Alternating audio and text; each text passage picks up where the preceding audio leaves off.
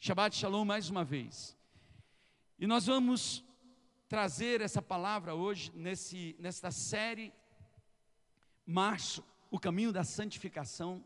E agora você entendeu por que, que Deus nos chamou para a santificação, porque Deus nos chamou para o jejum. Imagine você enfrentando a guerra que nós estamos enfrentando do jeito que você estava há um mês atrás. Imagine você entrando em tudo o que está acontecendo com a mente totalmente desligada dos céus.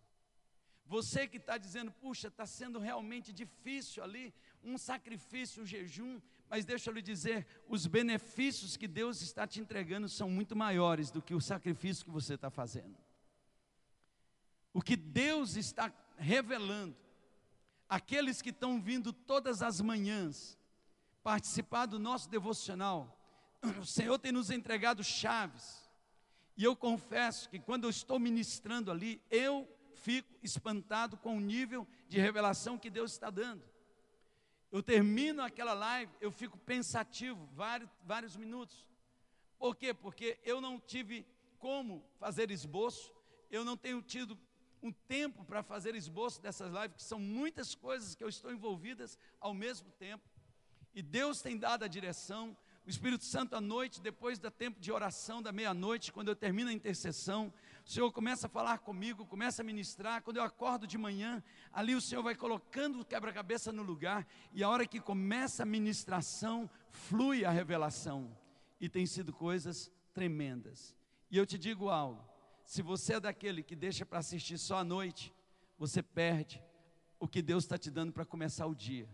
Você está perdendo a o suprimento que Deus está te dando para começar seu dia. Não é uma informação, não é um, um, uma, uma, palavra bonita, não, não é nada disso. Deus está lhe dando, sabe o quê? Ferramentas para vencer os desafios. Deus está, está lhe dando direções e revelações para saber qual o próximo passo a dar. O Senhor está te dando sabedoria para saber o que fazer no próximo passo e lhe dando autoridade para consolidar o próximo passo. É isso que Deus está fazendo. Então, fique atento. Março, caminho da santificação. E o tema de hoje, princípios para uma vida de santidade. Princípios são fundamentos, princípios são leis, princípios não são negociados. Princípios não podem ser negociados, porque os princípios constroem aquilo que Deus quer fazer são os princípios que trazem essa construção. E para nós caminharmos em santidade, existem princípios. Em Colossenses capítulo 3, a partir do versículo 1, o apóstolo Paulo escrevendo à igreja de Colossenses, ele diz: Portanto, visto que fostes ressuscitados com Cristo, diga, eu fui ressuscitado com Cristo. Então nós não estamos mais mortos nos nossos pecados e delitos porque Deus nos deu vida juntamente com Cristo, pela graça sois salvos, Efésios capítulo 2, versículo 7. E no versículo 8 ele diz: Porque pela graça sois salvos mediante a fé em Cristo Jesus, e isso não vem de vós, é dom de Deus. Versículo 9: Não de obras para que ninguém se glorie. Então a gente precisa entender que nós já fomos ressuscitados juntamente com Cristo. Agora buscai o conhecimento do alto onde Cristo está assentado, à direita de Deus. Buscai o conhecimento, a sabedoria, o entendimento, a revelação. Pensai nos objetivos do alto e não nas coisas da terra. Renova o seu jeito de pensar. Romanos 12, 2 diz: E não vos conformeis com essa terra, mas transformai-vos pela renovação da vossa mente, a forma de pensar a forma de você pensar para que mude as suas atitudes. Aquilo que você pensa desce para o coração e o que desce para o coração sai pela sua boca e transforma as suas atitudes. Então, que você possa pensar nos objetivos do alto e não nas coisas terrenas. Isaías 55 diz: Meus caminhos são mais altos do que os de vocês, e os meus pensamentos mais altos. Então subam, busquem, busquem essas coisas do alto porque vocês não são mais da terra, vocês estão ressuscitados com Cristo, Vocês são nova criação. As coisas velhas passaram, tudo se fez novo. 2 Coríntios 5,17. Aquele que está em Cristo é nova criação. Pois morrestes, diga eu morri, e a vossa vida está escondida com Cristo em Deus. Eu morri, mas eu ressuscitei, tenho uma vida, e essa vida nova está escondida com Cristo em Deus. Quando Cristo, que é a vossa vida, olha que coisa linda, quando Cristo, que é a vossa vida, for manifestado, também vos manifestarei com Ele em glória. Sendo assim, fazei morrer tudo que pertence à natureza terrena: imoralidade sexual, impureza, paixão, vontades más e a ganância, que também é a idolatria. É por causa dessas práticas malignas que vem a ira de Deus sobre os que vivem na desobediência. Essas práticas têm trazido ira de Deus sobre a terra. Juízo e ira são diferentes. Juízo é contra os filhos, ira é contra os ímpios. Então, quando Deus julga, Ele julga todo mundo. Mas quando Deus derrama ira, é só sobre os ímpios. Então, Ele está dizendo: a ira de Deus virá sobre os ímpios por causa disso. E se vem sobre os ímpios por causa disso, pode vir juízo sobre os filhos que estão vivendo desta forma. E é por causa dessas práticas malignas que vem a ira de Deus sobre os que vivem na desobediência. Nelas também andaste no passado, quando ainda vivíeis com esses hábitos. Mas agora, livrai-vos de tudo isto: raiva, ódio, maldade, difamação, palavras indecentes do falar. Livrem-se disso. Não dá mais para olhar para um, crente, para um cristão vivendo tomado pelo ódio, pela raiva, pela difamação. Sabe, queridos, quando você sai falando de alguém através de coisas que você ouviu, você está difamando pessoas. Cuidado. Cuidado na internet quando você compartilha coisas que você viu acerca de alguém, você sabia que você está difamando alguém quando você compartilha.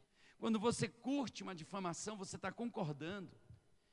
Então, tome cuidado, você não é desse mundo. Você não é desse mundo. E o reino espiritual está olhando para nós. Cuidado, cuidado como você se apresenta. Porque antes a nossa vida era conhecida só no bairro que a gente morava. Hoje, com um clique, você é conhecido no mundo.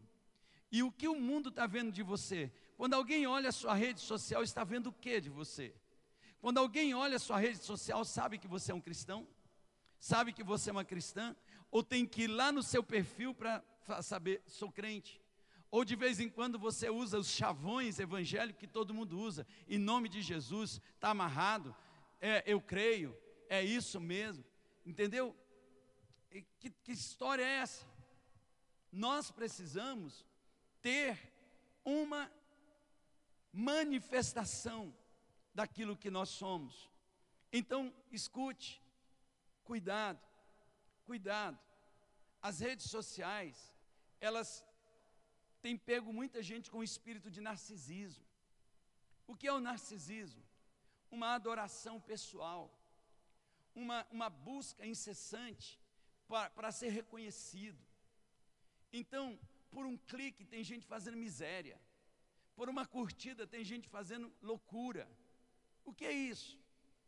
Até se entende isso na vida do ímpio, não na vida do cristão, não na vida de um homem e de uma mulher de Deus.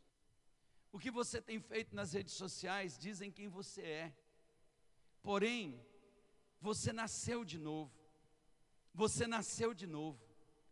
E o que deveria estar se manifestando não é a morte que ocupava a sua vida, é a vida de Deus que está em você. Você precisa renovar. Que tipo de, de, de, de dia a dia, qual é o seu way of life que você compartilha na rede? Quando alguém olha o, sua, o seu modo de vida, qual é o seu modo de vida? Bebedeiras, festas, mundanas, vícios, pornografias, palavras indecentes, concorda com o ímpio, vive sentado na roda dos escarnecedores, compartilha das palavras dos escarnecedores, curte aqueles que não são do Senhor. Como que um crente pode ser participante de alguém que é contra Cristo?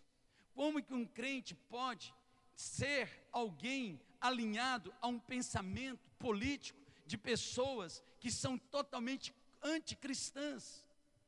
Ei, acorda, acorda, quem é você? Quem é você? Quem é você? Como um, um homem de Deus e um pastor pode ter um pensamento de uma ideologia completamente anticristã, de uma ideologia completamente contra a família, de uma ideologia que prega todas as aberrações que trazem um complô para destruir a família, a família dentro do projeto de Deus, que conspiram contra a vida da igreja, contra a liberdade. Então você precisa tomar cuidado, você precisa distinguir. O apóstolo aqui está dizendo: livrai-vos de tudo isto, não mintais uns aos outros, pois já vos despistes do velho homem, você não tem mais a roupa velha com suas atitudes, e vos revestiste do novo homem que se renova. O novo homem, ele é renovado. Renovai-vos. A alma não nasceu de novo, ela precisa ser renovada. O espírito nasceu de novo, mas a alma precisa ser renovada. A carne é fraca, ela precisa ser fortalecida no espírito. Para o pleno conhecimento, segundo a imagem daquela que o criou. Assim como o povo escolhido de Deus, santo e amado, revestivos de um coração pleno de compaixão, bondade, humildade, mansidão e paciência. Olha só as características aqui que o Senhor quer ver em nós, o mundo quer ver em nós. Romanos capítulo 8 diz que a natureza criada aguarda com expectativa o dia que esses filhos vão se mostrar, que eles vão ser manifestados. Esses filhos amados, santos, com o coração pleno, cheio de compaixão. Compaixão, bondade, humildade, mansidão, paciência. Gente que tem um olhar bom, não tem um olhar mau. Porque se os teus olhos são maus, todo o teu corpo está em trevas. Apóstolo, como é que é isso? Tem muitos crentes que estão na escuridão, porque olham com olhar mau. Quando olham para o outro, olham julgando, olham com desconfiança, olham sempre com experiência para o mal e inocência para o bem. Quando a palavra de Deus diz: sede inocentes para o mal e experientes para o bem, e o Deus da paz esmagará Satanás debaixo dos vossos pés. Temos que ter experiência, é para o bem. Nós temos que conhecer o bem e não ficar tentando detectar o mal, porque se eu tenho experiência com o bem, eu não vou me envolver com o mal eu sei o que é bem, e saber o que é bondade me faz rejeitar o que é maldade. Então eu preciso ter os meus olhos bons, zelai uns pelos outros e perdoai-vos mutuamente. Perdão, perdão. Que povo é esse? A religião gera um povo que vive magoado um com o outro. A religiosidade. Mas o Senhor nesses dias está quebrando todas as barreiras e gerando um povo perdoador, assim como Deus nos perdoou. Amém, queridos? Nós precisamos zelar uns pelos outros, cuidar uns dos outros. Ao invés de eu ficar cuidando da vida do Samuel para falar mal dele, eu preciso fortalecer ele, cuidar dele, guardar ele. Guarde. Sabe, queridos, infelizmente nós andamos muito tempo na igreja evangélica em que os irmãos ficavam procurando ocasião para ver o tropeço do irmão para poder falar. Isso é maldade. Isso é, é, é, é, coisa maligna. E tem que sair do nosso meio. Essa arrogância religiosa não vem de Deus. Nós temos que quebrar isso. Nós temos que cuidar um dos outros. Nós precisamos proteger um ao outro. Eu tomei para mim uma atitude. Quando alguém vem me falar do meu irmão, eu digo, queridos, você não quer orar por ele, não me fale. Eu não quero, não quero saber. Os irmãos aqui da Macéia sabem, eu nunca, nunca permiti que pastores viessem aqui no púlpito falar mal de outras igrejas ou de outros pastores. Já teve pastores que veio aqui e falou, e quando acabou o culto, eu disse para ele: é a última vez que você ministra nesse púlpito. Por quê? Porque esse púlpito não é lugar de arrogância, de soberba e religiosidade. A semente que você plantou hoje aqui na, minha, na nossa igreja é uma semente ruim, e eu vou precisar quebrar essa semente. Então, nós não somos melhores do que ninguém. Nós precisamos zelar uns pelos outros. Se tem alguém tropeçando, vamos orar. Não vamos fazer coro. Não vamos ficar. Agora, quando alguém diz, ah, o fulano está fazendo isso, aí todo mundo diz, é, esse cara fez isso, agora está botando todos nós. Não, que eles vamos orar, porque faz parte do corpo. Vamos fortalecer, vamos zelar, vamos cuidar. Vamos cuidar um dos outros. Amém? Perdoai-vos mutuamente. Caso alguém tenha algum protesto contra o outro, assim como o Senhor vos perdoou, assim também perdoem. Acima de tudo, no entanto, revestivos do amor, que é o elo da perfeição. Seja a paz de Cristo, o juiz em vossos corações, tendo em vista que fostes convocados para viver em paz, como membros de um só corpo, e sede agradecidos. Habite ricamente em vós a palavra de Cristo. Diga comigo, a palavra de Cristo Sabe, queridos, eu preciso, quando eu chegar perto do Chagas, eu preciso dizer, Chagas, eu tenho uma palavra de Deus para você. Mas aí eu chego perto do Samuel e falo, Samuel, você ficou sabendo o que aconteceu com fulano? Meu Deus, que história é essa? Sou um homem de Deus, uma mulher de Deus, eu preciso ter palavra de vida. Estão entendendo? Ei, eu vim aqui dizer o que os céus estão falando hoje. Eu vim aqui fortalecer você. Por isso, queridos, que toda vez que alguém vem conversar comigo, e não é porque eu quero me gabar, é porque eu tenho me, eu tenho me quebrantado, eu tenho me, me, eu tenho me colocado realmente na cruz, porque eu sou tentado todo dia a ter lábios impuros, no meio de uma geração de lábios impuros, a falar o que todo mundo fala, e eu tenho ido para a cruz, eu tenho dado meu grito todas as noites: ai de mim, Senhor, porque vou perecendo, ai de mim, Senhor, porque eu quero ter palavra de vida. Quando alguém chega desesperado, eu possa dizer o que os céus estão falando e levar fé ao coração dos meus irmãos. Habite ricamente em vós a palavra de Cristo, ensinai e aconselhai uns aos outros com toda sabedoria, e cantai, cantai salmos, hinos, cânticos espirituais, louvando a Deus com gratidão no coração. Já chegou aqui a geração grata a Deus por tudo que Ele tem feito e por tudo que Ele vai fazer. Amém? Gratidão. Porque a gratidão, Chagas, é a memória do meu coração. É a gratidão que faz que eu tenha, meu coração revela que meu coração tem memória. E tudo quanto fizerdes, seja por meio de palavras ou ações, fazei em nome do Senhor Jesus, oferecendo por intermédio deles, dele, graças a Deus Pai. Diga tudo. Tudo, diga tudo tudo. Tudo é o que? Tudo. O que é tudo, apóstolo? Tudo é tudo. A não ser que você tenha um tudo que não seja tudo. Mas pelo que eu conheço da palavra, tudo é tudo. Até tudo. Mas tudo. Apóstolo, e tudo. Mas o senhor não conhece meu dia a dia. Tudo. Ah, apóstolo. Se o senhor convivesse com a pessoa, tudo. Tudo quanto fizerdes, seja por meio de palavra, diga palavras, diga misericórdia, Senhor, porque é onde nós mais pecamos é pelas palavras. Deixa eu dizer algo para você. O maior pecado da igreja está nas palavras. Maledicência está cheio na boca de muitos crentes, porque o coração está cheio de ingratidão, está cheio de sujeira nós temos que ser limpados, para que as nossas palavras sejam palavras de vida. Como é gostoso chegar perto de alguém que tem palavra de vida, queridos. Que a gente sabe que está sofrendo, que a gente sabe que está passando por angústia, que a gente sabe que está num relacionamento abusivo, que a gente sabe que está passando por momento de necessidade, mas quando abre a boca é um manancial dos céus na terra. Por quê? Porque sabe que não é a maledicência que vai mudar a sua história, mas é um milagre de Deus que vai mudar a sua história. E mesmo se eu estou passando pelo que eu estou passando, a minha boca é fonte de vida para aqueles que estão ao meu redor. Aleluia.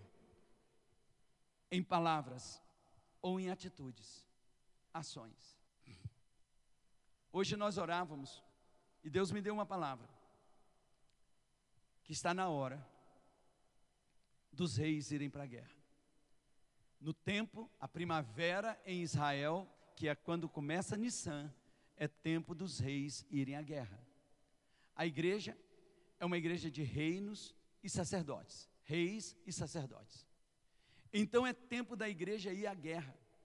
No tempo dos reis irem à guerra, Davi ficou no palácio. E você sabe, foi ali que ele caiu em adultério, foi ali que ele se destruiu, foi ali que destruiu a família dele, foi ali que ele teve a pior derrota da vida dele. Não foi no fronte da guerra, foi em casa. Muita gente está perdendo em casa, porque se esqueceu que chegou o tempo da guerra e é tempo de nós, como igreja, nos prepararmos para ir guerrear contra principados e potestades e libertar um povo que precisa ser liberto. Então, esse não é tempo de nos acovardarmos, não é tempo de nos escondermos, não é tempo de nós ficarmos ali é, de, de, amedrontados debaixo, dentro de cavernas. A palavra do Senhor nos diz, nos dias de Gideão, o povo habitava em cavernas. E qual era o resultado disso? Toda primavera vinha uma guerra e eles perdiam. Toda primavera, na hora da colheita, alguém levava a colheita deles. Em nome de Jesus, o diabo não vai levar a sua colheita desse ano. Em nome de Jesus, Satanás não vai levar a colheita da sua casa, da sua vida, das suas finanças, da sua família, porque você vai sair da caverna hoje, em nome de Jesus. Gideão saiu da caverna e ele foi para a guerra. E quando ele foi para a guerra, Deus disse, ele tinha 32 mil homens. Deus disse: os medrosos manda para casa, porque medroso não pode ir para a guerra. Medroso tem que ficar em casa esperando. Aí tinha 10 mil, foram beber água. Deus disse: se esses 9.700 nem para beber água eles têm cuidado com eles, como é que eles vão para uma guerra? Gente descuidada, distraída, não pode ir para a guerra, manda embora. Gideão ficou com 300. E com 300 Deus deu uma vitória grandiosa para ele. Deus está levantando os 300 nesses dias para que nós possamos ver a vitória do Senhor. E à tarde eu vi um vídeo dos irmãos lá na frente da Santa Casa orando. Eu falei: "É isso. É isso. É isso, Deus a igreja tem que sair, a igreja tem que mostrar a cara, a igreja tem que orar, a igreja tem que se apresentar, a igreja tem que dar esperança, a igreja precisa levantar a voz profética, a igreja precisa liberar uma cidade. Sabe, queridos, tudo quanto fizerdes, fazei em nome do Senhor Jesus, oferecendo por intermédio dele graças a Deus Pai. Aqueles que seguem a Jesus são chamados a um novo estilo de vida, a santidade. E para viver a santidade, o primeiro princípio que você precisa observar e que Paulo está falando aqui aos Colossenses é ter Jesus como alvo da sua vida. Jesus é o meu alvo. Olha só, muita gente usa Jesus para alcançar as suas coisas e alcança muitas coisas, mas nunca são o que deveriam ser. Ao invés de nós termos Jesus como apenas uma escada para eu chegar onde eu quero, que eu possa tê-lo como alvo, e todas as outras coisas vos serão acrescentadas, diz a palavra de Deus. O meu alvo é parecer com Ele, é ser igual a Ele, é andar como Ele, é ser santo como Ele, é ter autoridade como Ele, se eu já ressuscitei com Cristo, eu preciso olhar para cima, eu preciso ajustar o meu foco. que hoje o Senhor ajuste o foco da sua vida e você foque em Jesus. Segundo, para viver uma vida de santidade, sepulte as atitudes da sua velha natureza. Porque se nós já morremos com Ele, nós precisamos matar os desejos deste mundo, todas essas paixões, enterrar a velha natureza. Não, não podemos mais andar nessa novidade de vida com um zumbi do velho homem correndo atrás da gente. Sepultem hoje, sepultem hoje. Se você já ressuscitou com Cristo, um novo caminho se abriu para você. Você é uma nova criatura. As práticas antigas foram sepultadas. Tudo se fez novo, novo, novo na sua vida. Olhe para Ele. Sepulte o velho homem, a velha natureza, a velha pessoa, esses velhos hábitos. Sabe, apóstolo, eu antes eu era uma pessoa violenta, sepulte. Eu antes era uma pessoa que eu gostava de uma fofoquinha, sepulte. Eu antes, sepulte. Porque antes já diz passado. E Deus não tem nada a ver com o seu passado. Deus tem a ver com o seu hoje. E Ele está preparando um futuro glorioso para a sua vida. Amém? Deixe as coisas velhas para trás. E por último, para viver uma vida de santidade, faça refletir sua nova vida em Cristo. Meu alvo é Cristo, eu mato a velha natureza e agora eu vou refletir. Eu vou fazer refletir a nova natureza. Refletir é espelhar. Refletir é tornar igual. É apresentar uma imagem exatamente igual àquela que está na frente do espelho. Refletir é muito mais do que um reflexo. Eu estou projetando. Eu estou projetando esta imagem. Essa imagem completa Sabe, queridos, nós não podemos abrir precedentes para nada e para ninguém.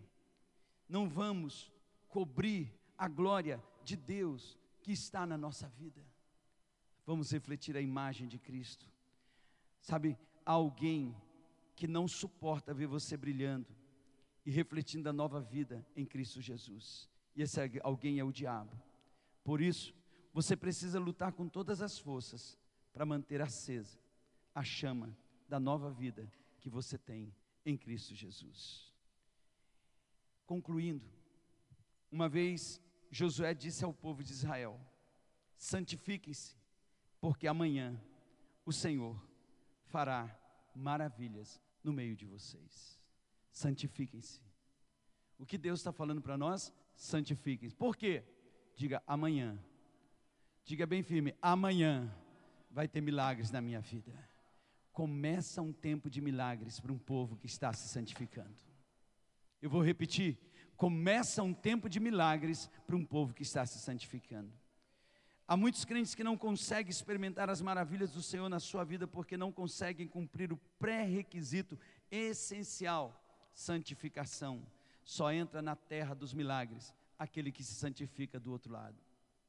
Antes de atravessar, santifique se nós levarmos a sério esses três princípios que aprendemos aqui nesta noite, é certo que vamos viver as maravilhas do Senhor, é certo que vamos experimentar as grandes coisas de Deus. A palavra de Deus ao nosso coração nesta noite é a seguinte: deixe as coisas que são da terra e comece a desejar as que são dos céus. Parem de olhar para as coisas temporárias dessa vida e comece a olhar para aquilo que é eterno, para vocês viverem uma vida que me traz grande alegria, para vocês viverem uma vida que me traz grande alegria. Vivam uma vida de santidade, que gera alegria, que gera satisfação ao coração de Deus. Deus está dizendo: ei, parem, parem de viver aquela vida velha e comecem a viver uma vida que me traz grande alegria, a vida de santidade, a vida que vai gerar alegria e satisfação ao meu coração. Então, os três princípios para nós vivermos essa vida de santidade. Jesus tem que ser o alvo da sua vida. Sepulte as atitudes da sua velha natureza e faça refletir a nova vida em Cristo Jesus. Diga amém. Amém, queridos. Nós vamos orar nesse momento.